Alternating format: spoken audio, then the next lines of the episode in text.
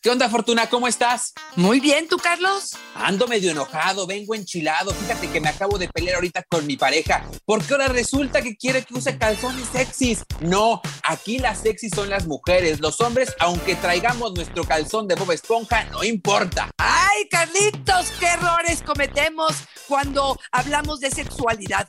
Hoy te propongo hablar de cómo normalizar algunas actitudes, prendas, formas de pensar acerca de nuestra vida erótica. ¡Comenzamos! Dichosa sexualidad. Con la sexóloga Fortuna Dicci y Carlos Hernández. Fortuna, muchas de las ideas con las que crecimos se van quedando dentro de nosotros, no las cuestionamos y van creciendo. Solamente las llevamos a la práctica como en una inercia y no nos preguntamos si estamos en una actividad que nos causa placer a nosotros primero y después al vínculo en pareja o al vínculo afectivo o al vínculo sexual que tenemos, Fortuna. Importantísimo replanteárnoslo, porque como nos decían en el inicio, ¿no? Decía Ínsula, que a las mujeres nos gusta ver a hombres con boxers, hay que normalizarlos, que sean bonitos, limpios, nuevos. Dejen de usarlos de Bob Esponja más cuando están balaseados, nos dice. sí, fíjate que sí, Carlos yo creo que nos hemos atorado mucho en si las cosas son normales y anormales. Mucho se pregunta en redes sociales, lo que estoy sintiendo es normal, mi tal fetiche es normal, a lo mejor mi nivel de deseo es normal. Yo creo que la normalidad la define la sociedad y en la mayoría de los casos tiene que ver con la mayoría, pero ojo, habrá algunos asuntos que por moda, por una cuestión cultural, por una cuestión de estética, por una venta, que hay queriendo vender a lo mejor ciertos productos, hemos dejado de ver algunas cosas como algo satisfactorio, algo placentero, algo que va conmigo. Yo aquí les diría que antes que preguntarle a algún profesional, se cuestionen a sí mismos. Esto me da placer, esto me hace sentir bien, independientemente de la opinión de mi pareja. Porque creo que aquí una de las cosas que sucede es que como mi pareja de pronto puede ser más fuerte en opinión que, yo, que puede ser que tenga más experiencia, que haya leído más, que platique con sus amigas o amigos más sobre este tema, yo le doy el valor. Y entonces cuando el otro o la otra me dice, lo que tú tienes es anormal, le doy crédito. Y aquí creo que es importantísimo entender que si me da placer a mí, si puedo negociarlo, si no daño a terceros, si no estoy hablando de nada que tenga que ver con menores, si lo hago en conciencia, si es algo que se siente bien, tendría que entender que se tendría que negociar, que se tendría que poner sobre la mesa y tendríamos que poder tener la capacidad de poder observarlo como una de las posibilidades antes que descartarlo porque esto no es normal. Y te voy a decir uno de los ejemplos que es típico con respecto a la moda. Ahora resulta que no podemos tener un solo vello corporal en nuestro cuerpo, Carlos, sobre todo las mujeres. Los hombres también, ¿eh? Hay que retirarse el vello del escroto, hay que retirarse el vello del pecho o de la espalda si es que este es abundante, y las mujeres ni hablar. Desde el vello en, las, en los brazos, el vello en la ingle, el vello en los labios, en el ano, Carlos. Yo no sé si tú sabes, pero ¿cuántas mujeres me yo hablan? Yo pensé que yo tenía. ¿Cuántas mujeres me hablan y me dicen, es que no llego hasta allá, me cuesta trabajo, me da pena decirle a la que depila que llegue hasta la zona anal? ¿Qué sucede con esta parte del vello corporal? Yo creo que tenemos que normalizar que no siempre vamos a estar totalmente depiladas, porque a lo mejor o no me ha dado tiempo o no me interesa o no me siento a gusto con ello. Y me parece que tendríamos que decir, a ver, espérame tantitito, cuidado con la cuestión estética que hemos aprendido o hemos heredado de esta parte como de moda cultural que de pronto nos puede hacer mucho daño, porque entonces discrimino, humillo, lastimo al otro porque me parece que ese bello no se ve bonito. Oye, espérame tantito, ¿será que yo estoy aquí para que tú me veas bonita? No, Fortuna, que no se lo quiten, para, porque así podemos decirles, si así está el caminito, ¿cómo estará el pueblito? Oye, Fortuna, estamos hablando hoy entonces de cómo normalizar algunas ideas sexuales que es importantísimo replantearnos. Ya nos dice Silvia a través de redes sociales, a través de arroba Fortuna Dichi Sexóloga. El baile sexy también es para mujeres llenitas. me sentía ridícula de bailar con mis lonjones, me atreví y ahora me siento muy sexy y bailo aunque subí de peso en la pandemia. Normalicemos que todos los cuerpos son hermosos, nos dice. Ay, estoy totalmente de acuerdo, Carlos. Creo que nos hemos hecho la idea de que desde un cuerpo delgado o muy formado hasta un cuerpo joven eso es lo sexy, eso es lo aceptable. Y yo digo, hoy que tenemos un promedio de vida o una expectativa de vida, probablemente a los 80, sí, que a mis 70 o a mis 60, voy a dejar de poder tener ese gusto, esa satisfacción de hacer un baile que a mí me nutra, que yo proyecte, que, que sea algo placentero y que ojalá el otro pueda apreciar de la misma forma en la que yo lo estoy ofreciendo, me parece como muy, muy cruel, Carlos, de la vida y de la, de la mirada de aquellos que están juzgando, ¿no? Sí, a mí también me lo parece. Ya nos dice también Daba Fortuna, las mujeres también se ocupan de los métodos anticonceptivos. Hay que normalizarlo. ¿Pueden creer que me daba miedo o pena pedir que usaran condón? Prefería usar pastillas para no tener que tocar el tema. Fíjate, qué barbaridad. O sea, imagínate, sí tengo relaciones sexuales, pero no puedo comunicar una cosa que es básica e importante para mí. Nos han dicho, Carlos, personas que incluso les da pena ir a, a la farmacia a pedir estos condones. ¿Y cuántos hombres, honestamente, quiero que sean de veras honestos, que estén escuchando este podcast, que digan, es que de pronto ella sacó o se me adelantó y sacó de su bolsa el condón y me pareció que hablaba una zorra. Y yo digo, ¿de verdad? ¿Estás con estas creencias de que la mujer lo único que va a hacer es portar su cuerpo, pero pareciera que si se cuida o si cuida a ambos, entonces parece zorra. Híjole, yo creo que estas creencias habrá que erradicarlas, Carlos. Y qué mejor forma de verbalizarlas de la forma en que lo estamos haciendo en este momento, ¿no? Sí, Fortuna. Oye, yo no sé si te ha pasado, a mí sí me ha pasado que a veces voy a pedir los condones. La neta es que no me da pena porque soy un decarao, pero sí he visto que el del Oxxo o el, el de la tinta se nos queda viendo como el niño del Oxxo, ¿lo has visto, Fortuna? Cuando le piden el condón, te pega una cara. Y aparte, porque yo soy de los que digo, oiga, me da esos condones, pero que sea extra grande, por favor. Nunca tienen, ¿eh, Fortuna? Nunca tienen extra grande se me quedan viendo con una cara de este hombre, ¿qué quiere, no? Ay, Carlitos, mira, te voy a decir, hay farmacias que te permiten tú tomar los condones, entonces puedes moverte hacia allá. Pero fíjate, ojalá este podcast lo escuchen las personas que trabajan en estas tiendas pequeñas, en las farmacias, para poder dar bienvenida y ver con buenos ojos a esta gente, porque fíjate, yo te diría, de verdad, Carlos, si pensamos que más del 50% de la población sexualmente activa es portadora de BPH, me dice que puedo ser yo o mis hijos o mi pareja en algún momento tener contacto con estas personas que no se cuidaron y que yo no me doy cuenta que soy parte de esta cadenita de cosas que pueden estar sucediendo al ponerle mala cara o al ver con morbo a la persona que pide condones.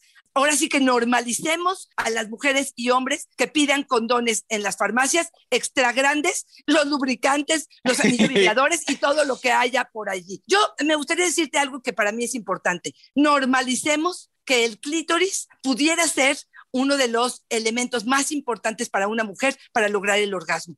Dejemos de pensar que la única forma para que una mujer pueda llegar a un orgasmo es con la penetración, porque habrá muchísima frustración y se sumarán de veras fracasos tremendos en pareja sintiendo que no la están haciendo bien. Normalicemos la situación de una masturbación previa, normalicemos que se masturben durante la penetración, normalicemos la posibilidad de que con la vagina probablemente no tengamos un orgasmo. Oye, y quiero sumar a esta que nos dicen una que me pareció muy interesante que nos comparte Juan y Lu. Por favor, normalicemos que la vagina y la vulva no son lo mismo. Yo creo que por eso los hombres solo penetran, porque no saben que afuera de la vagina también hay vida y placer.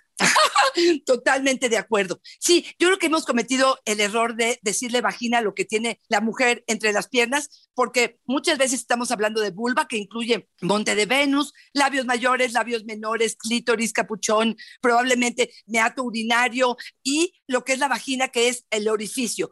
Entendiendo que hay mucho más terminaciones nerviosas, alrededor de 8000 cerca del clítoris y muy pocas terminaciones nerviosas en la vagina. Por lo tanto, no esperen que con la penetración o en la vagina tengan una respuesta sexual maravillosa y esté emocionada. ¿Cuántas mujeres me siguen escribiendo en Instagram o en Facebook con la pregunta de, es que cuando me penetra no siento nada? ¿Qué tendría que estar sintiendo? Entendamos, la experiencia puede ser satisfactoria, plena, divertida, gozosa, puede haber mucha fantasía, puedo sentir rico, pero un orgasmo lo voy a sentir estimulando el clítoris. Una de las que yo creo que hemos normalizado gracias a la pandemia, Fortuna, miras, porque somos resilientes, gracias, nos la menciona Pamela, normalicemos que el sexting es una forma de compartir placer. Mi mamá me puso una cachetiza cuando era soltera porque me encontró fotos del pene de mi novio en mi celular me hizo borrarlas. No saben cómo me dolió. Si vieran qué pene tan hermoso tenía.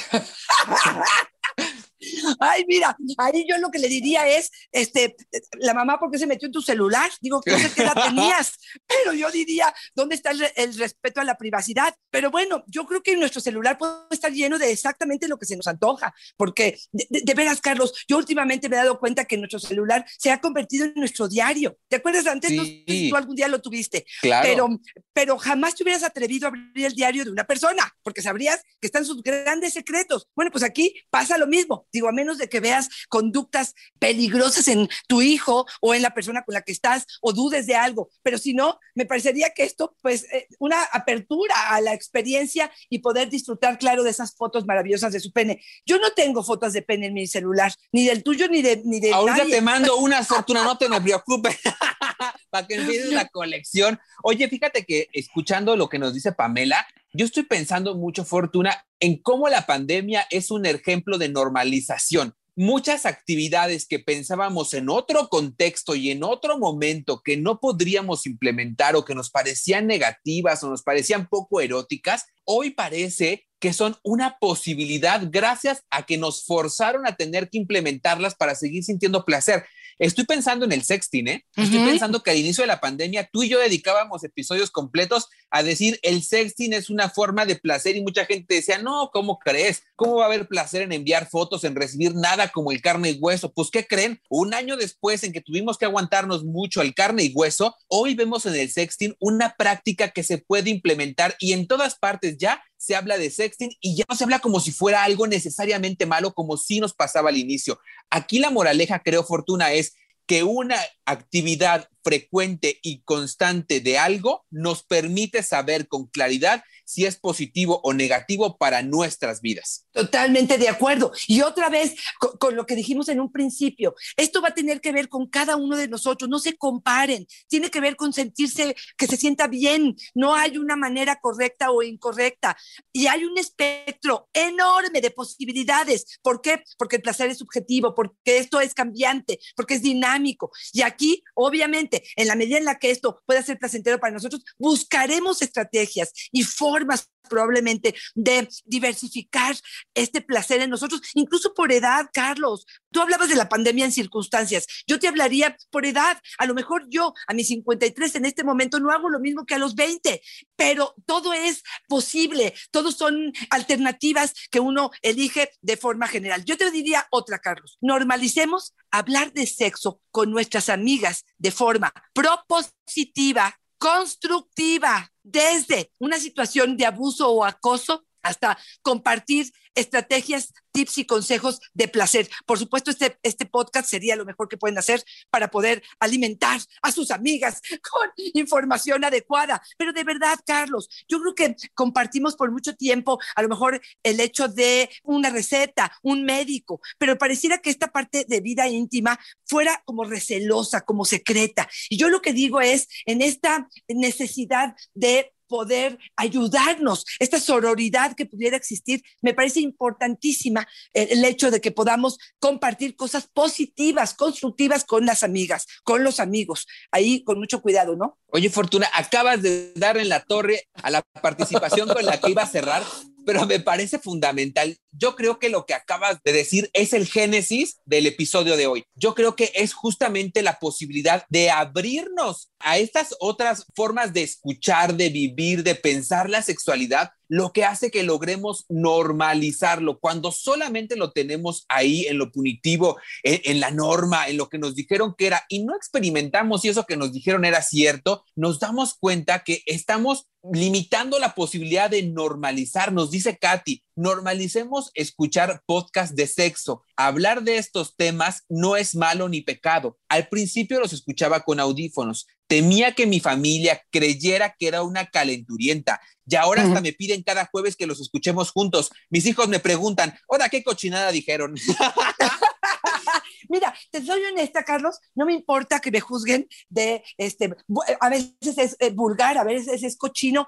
A mí lo que me interesa es si aportamos cosas interesantes, si ponemos a reflexionar a la gente, si le permitimos una apertura. Carlos, yo te he contado mi anécdota cuando estaba estudiando en la maestría y la primera vez que nos enfrentábamos a la pornografía, para mí era vergonzoso estar delante de los compañeros viendo pornografía y decía yo, Dios mío, ¿dónde me meto? A la hora de estar viendo cientos de revistas con vulvas y penes y posiciones y todo lo que tú quieras, para mí esto fue mucho más natural. Y esta es la intención, ¿no? Como abrir la posibilidad de decir, espérame, esto es parte de nuestra vivencia. Ahora sí que aquí y en China, todo mundo tiene sexo. Nada más es saber cómo hacemos que este sexo sea algo que me aporte, que me nutra, que me haga sentir bien, que me genere endorfinas, que me genere alegría, que se integre a mi vida normalicemos que lleven lubricante. Yo creo que muchos hombres, muchos hombres se sienten como que esta mujer no está siendo suficientemente excitada o no está respondiendo adecuadamente, por lo cual necesita el lubricante. Yo lo que les diría es, muchas mujeres en muchos momentos de nuestra vida, por cuestiones hormonales y otras miles de cosas, no lubricamos suficiente. Por lo tanto, no se sientan incómodos, normalicemos el lubricante. Oye, Fortuna, quiero sumar a tu, a tu participación la historia que nos comparte Karina, que nos dice que la saliva no sustituye al lubricante, normalicemos esto. Hay hombres que ya ni escupen o, se, o te pasan una infección vaginal porque ni se lavan la trompa. ¡Ay, qué horror! Estoy totalmente de acuerdo, porque de verdad es que parecía, yo muchas veces me dicen, ay, pues un poquito de saliva y suficiente. No sé si lo has probado, pero para mí que no alcanza. Dice que ya ni escupe. O acaban de comer tacos, Fortuna, ya ahí con el aliento de cebolla o con el limonazo y ahí la saliva, pues, ¿qué pasó? O tomar un alcohol, Carlos, y no hay saliva que alcance, porque están deshidratados y no, no, se produce esa saliva. Entonces, estoy totalmente de acuerdo. La saliva no es suficiente lubricante maravilloso. Usen el que más les convenga, pero por ahí me iría yo a normalizar el lubricante. Fortuna, ahí te va una bien fuerte que por favor los que son de oído pudoroso le bajen tantito y los que somos fetichistas le suban. Crisálida nos dice, normalicemos que se vale comerte los mecos, yo entiendo como espermas, este semen, si se te antoja. Todo le da asco a la gente. Si se te antoja, es bueno. Si lo quieres, es bueno. Deja de pensar en lo que dicen los demás. Totalmente de acuerdo. Me parece que ahí hay varias alternativas. Tiene que ver con gustos, tiene que ver con preferencias, tiene que ver con... Eh, hay gente que es muy meticulosa, como muy asquerosona y que definitivamente los fluidos les cuestan trabajo. Yo les digo, híjole, de verdad, pobre de esta gente. Yo siempre que veo a niñas que son así como, o a jovencitas que son como muy piquis, digo, híjole, aunque sea en la comida, ¿eh? pienso, híjole, cuando llegue la parte del sexo, no quiero contarle lo que va a suceder, si me preguntaras un solo consejo, Carlos, en ese sentido, yo te diría, mientras más atascadas sean, van a disfrutar mucho más de la parte sexual, porque todo incluye em, este, humedad, Carlos, de verdad te lo digo. O sea, la máxima de hoy es sean atascadas, por favor. Sí, por favor. Oye, Carlos, este, ahí te va una que voy a romper un poco con la dinámica que vamos así como tan, tan atascados que estamos, y es que normalicemos que a veces el placer no es tan fácil creo que aquí de pronto creemos que siempre va a ser esto algo este, sumamente sencillo, que nada más me conecto y si yo estoy enamorada, entonces me va a hacer la primera caricia y yo voy a responder. A veces no es tan sencillo, o tengo muchas cosas en la cabeza, o estoy inquieta por otra cosa, o tengo algún dolor corporal, o mi cuerpo no está respondiendo. Relájense no pasa nada, no es de vida o muerte, no es que vas a ser un mal amante, es un momento de vida. Sean más compasivos con ustedes mismos, no tengan las expectativas tan altas y entiendan que, como dijimos, esto es esto tiene que ver con una cuestión dinámica, vamos cambiando y entonces entenderse y apapacharse en ese sentido me parece fundamental, Carlos. Marquitos nos hace referencia a nuestro poco conocimiento de la respuesta sexual humana, Fortuna. Normalicemos que los hombres perdemos la erección después de un encontronazo. No sean exigentes si quieran otro luego, luego. No somos máquinas de erecciones. Ay, ay, ay, me encanta esto porque me parece, como dices tú, que tiene que ver con educación y tiene que ver con el hecho de entender que, por supuesto, estamos de pronto eh, exigiendo demasiado. Y es que si no se avienta dos y tres al hilo, pareciera que entonces no funciona. Entendamos el periodo refractario, ¿no? Que tiene que ver con dejarlos relajar. Dejen que disfruten lo que acaban de vivir. ¿Qué necesidad de la exigencia inmediata? Tenemos toda la noche, espero, por delante. Pero sí, sí creo que de pronto nos ponemos como muy ambiciosas en ese sentido y sí, entender esa parte me parece fundamental. Y aquí quiero eh, agregarte algo, Carlos. Yo aquí normalicemos la pérdida de erección en algunas ocasiones. El gatillazo famoso, el hecho de que de pronto pudiéramos estar súper conectados con una súper erección y en el momento en que vamos a penetrar, perdemos la dirección. Entendamos que esto es algo bastante, bastante común que le sucede a muchos hombres, que tiene que ver en la mayoría de los casos con cuestiones emocionales, con sentir que no voy a dar el ancho, con estar preocupados, con estar distraídos, con muchas otras cosas, pero normalicemos que esto pasa. No hagan un drama, ni él ni ella, ni ellos ni ellas, no hagan un drama me parece que aquí entender un poco eh, al cuerpo del otro sería la, la, mejor recomendación, ¿no? Yo la verdad sí doy el ancho, Fortuna. Ya del desempeño sexual no sé, ¿no? Pero del ancho sí lo doy. Maripaz dice que es delicioso, maravilloso chupar un pene limpio. Normalicemos, entiendan, limpio. Deben echarse el pellejo para atrás y limpiar. Si no, huele horrible. Híjole, sí, yo creo que sí, Carlito, estoy de acuerdo. Yo creo que normalizar higiene habla también de una procuración de bienestar para mí y para el otro, ¿no? Como que es mi pequeño granito de arena que voy a poner en este encuentro que me parece que lo merece, ¿no? Dignifiquemos el acto sexual a partir de esta parte de la higiene, me parece fundamental. Ahí te va uno que voy a hablar de dos juntos, ahí te va, dos a la vez. Normalicemos tener un orgasmo durante el encuentro. Normalicemos no tenerlo también. Basta del coitocentrismo, basta de pensar que lo único importante es el pene erecto y la vagina ocupada por el pene. Basta de pensar que esto es lo único importante. Yo les diría, normalicemos que el espectro enorme que hay de posibilidades en nuestra sexualidad, en nuestro erótico, no siempre tiene que ver con la penetración y que probablemente en algún momento no estaremos de humor y que puede ser satisfactorio un encuentro sexual si hay orgasmo y si no lo hay también. Así es que aquí es depende de lo que estés trabajando, ¿no? Depende de lo que estés queriendo. Yo sigo recibiendo parejas en el consultorio donde él se preocupa de que ella no goza porque no tuvo un orgasmo. Y ella le dice, es que a veces o no estoy de humor o no estoy concentrada. Y para él es como un fracaso. Y ella dice, créeme, tuve satisfacción, estoy súper contenta, satisfecha, me abrazaste, me besaste, hubo el encuentro, hubo conexión, hubo satisfacción. No estoy en este momento lista para esto, pero no por eso es algo que se fracasó. Sí, y yo creo que tiene mucho que ver con la pornografía, ¿no, Fortuna? Nos han enseñado que la máxima muestra del placer y además lo que nos pone a los hombres un 10 en desempeño sexual es el orgasmo, la mujer gritando y ahora también está muy de moda el squirting, ¿no? O sea, cuando lanzan el chorrazo significa que fuimos los mejores amantes y ni siquiera está vinculado, no puede ser solamente una respuesta física, un estímulo. Exacto. Entender que, entender que el orgasmo no nos pone un 10 ni una palomita, entender que el squirting no nos pone ahí la estrellita en la frente, nos permite disfrutar el aquí y el ahora, que es algo por lo que nosotros abogamos muchísimo. Totalmente de acuerdo, me encanta tu postura, Carlos. Tras nos dice, normalicemos pedir las cosas por favor y gracias en el sexo. Normalicemos los buenos modales en la cama. Hay tipos que te agarran los senos como si arrebataran este, aguacates del árbol. Ay, Carlitos, a ver, aquí te la voy a dividir en dos. La segunda parte, que estoy totalmente de, acuerdo, donde la educación es importante, donde este, que hagan las cosas bonito y suave y que preguntemos y que comuniquemos, me parece extraordinario. Yo de pronto, y ahí te va, te la voy a poner sobre la mesa, tú dime lo que piensas. Cuando viene el gracias, pareciera que te hice un servicio. Así siento. O sea, yo, a ver, yo le, daría, un, digamos, después de un masaje con final feliz, al, al, otro le dices gracias, ¿no? Gracias por lo que, por lo que ejecutó, aunque le pague. Pero de pronto cuando después de un encuentro sexual me dicen gracias, digo yo, no, no sé, Carlos, ¿tú qué piensas? Yo pues les voy a pedir un favor. A mí, cuando tengamos encuentros sexuales, no me digan gracias. Mejor déjenme un billetito sobre la cama.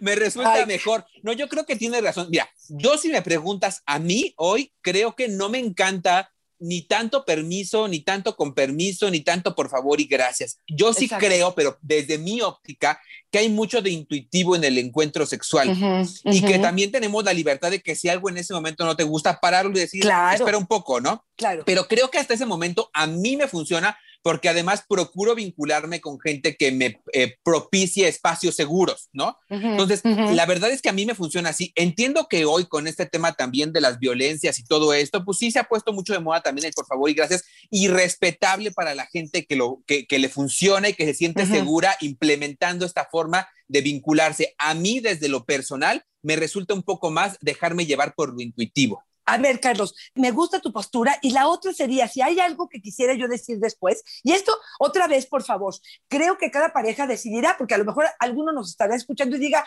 me siento feliz de que me diga gracias porque es una confirmación, pero son nuestras opiniones. Aquí te va una que yo eh, eh, propongo, digamos, qué rico ¡Oh! Estuvo delicioso. No sé si es más halagador que el gracias, que es como más este, ético, ¿no? Que es como más, más externo. Pero bueno, esa sería otra. Yo me voy despidiendo, Carlos. ¿Qué, qué piensas? ¿Qué piensas? Es que me quedé pensando en que si a mí me hacen ¡Oh! Yo pienso que se va a vomitar, Fortuna. ¿Ya ves? Por eso existen la diversidad absoluta. Para mí, cuando me dicen, oh, qué rico, fue así oh. como, bien, estuvo delicioso, pero bueno, cada quien. Oye, Carlos, me voy despidiendo, me voy despidiendo con esta. Lo que te quiero decir es, normalicemos que a veces el encuentro sexual puede durar poco de pronto creo que este, estos em, este, encuentros de una hora, hora y media, yo digo que exfoliante vaginal esta mujer. Aquí me parece que si de pronto los encuentros, y no estoy hablando de un quickie, ¿eh? estoy hablando de que, de, no de un rapidito, estoy hablando de que el encuentro a lo mejor duró cinco minutos, seis, siete, ocho, diez minutos, y pareciera entonces que como fue poco, Muchos hombres se sienten frustrados porque sienten que eyacularon demasiado pronto y muchas mujeres dicen, es que ni me supo. A veces eso es lo que el cuerpo está necesitando y a veces también está rico que sea algo eh, corto y no tan prolongado. Normalicemos que lo que dure, si hay satisfacción de ambos, está bien. Me encanta, Fortuna. Oye, y yo me quiero despedir pensando mucho en una reflexión que me surgió todo el tiempo mientras preparaba este episodio. Yo no sé cómo recuerdes tu fortuna hace 10 años el hablar de sexualidad, el generar contenido sobre sexualidad y el difundirlos en un medio. Me parece que era súper conservador. Yo creo que hace 15 años que empecé a trabajar en esto y generar contenido sobre sexualidad, yo cuando lo cuando hacía los contenidos pensaba que todo iba a ser muy mal visto, no se podía generar en todos los espacios, había muchas limitantes, mucho sesgo de muchas personas diciéndote que eso no podía estar al aire. Hoy Fortuna en espacios como este, en otros lugares, en Grupo Asir que nos han dado esta posibilidad de estar durante muchos años compartiendo contenido sin censura. Yo creo Fortuna que la acción, el día a día, el implementar, el permitir ha hecho que se abran las puertas de la sexualidad y que la educación sexual llegue de una manera más positiva a mucha gente. Y quiero llevar este ejemplo a nuestras propias vidas. Cuando abrimos la puerta a una sexualidad sana, positiva, donde vamos implementando, abriendo el parangón y sintiéndonos cómodos fuera de nuestra área de confort, tenemos la posibilidad de normalizar acciones e ideas que antes ni siquiera nos pasaban por la cabeza o que no podíamos ni siquiera pensar en implementar. Yo creo que hoy tenemos esta posibilidad, pero una posibilidad que también vamos abriendo en acción, Fortuna.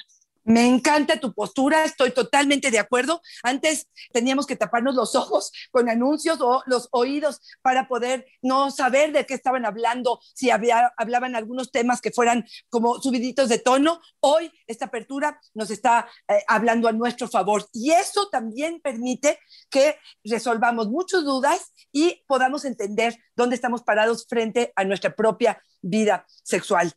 Carlos, como siempre, un placer estar contigo. Cuéntame, ¿dónde te encuentro? Ahí me encuentran en Facebook como yo soy Carlos Hernández y en Instagram como El Sexo con Carlos Fortuna. ¿Dónde te encuentran también para consulta, oye? Para consulta y para todo lo que quieran, para preguntas, en arroba Fortuna es mi Twitter, Fortuna Dichi Sexóloga es mi Facebook y en Instagram estoy como Fortuna Dichi. Si quieres cita, vale la pena a veces. Una sola consulta puede resolver una duda de si estamos normalizando algo que no sea sano o al revés, si necesitamos ayuda eh, en nuestra vida íntima. Por favor, no dudes en sacar una cita conmigo. fortunaconferencias.gmail.com. Ahí podrás sacar esta cita que podamos tener un Zoom desde donde sea que nos estés encontrando. Si crees que este podcast le puede servir a alguien que tú conoces, por favor, no dudes en compartirlo. Y hasta la próxima. Te mando un beso, Carlos, un placer. Fortuna siempre es una fortuna y una dicha estar contigo. Igualmente, Carlitos. Bye bye.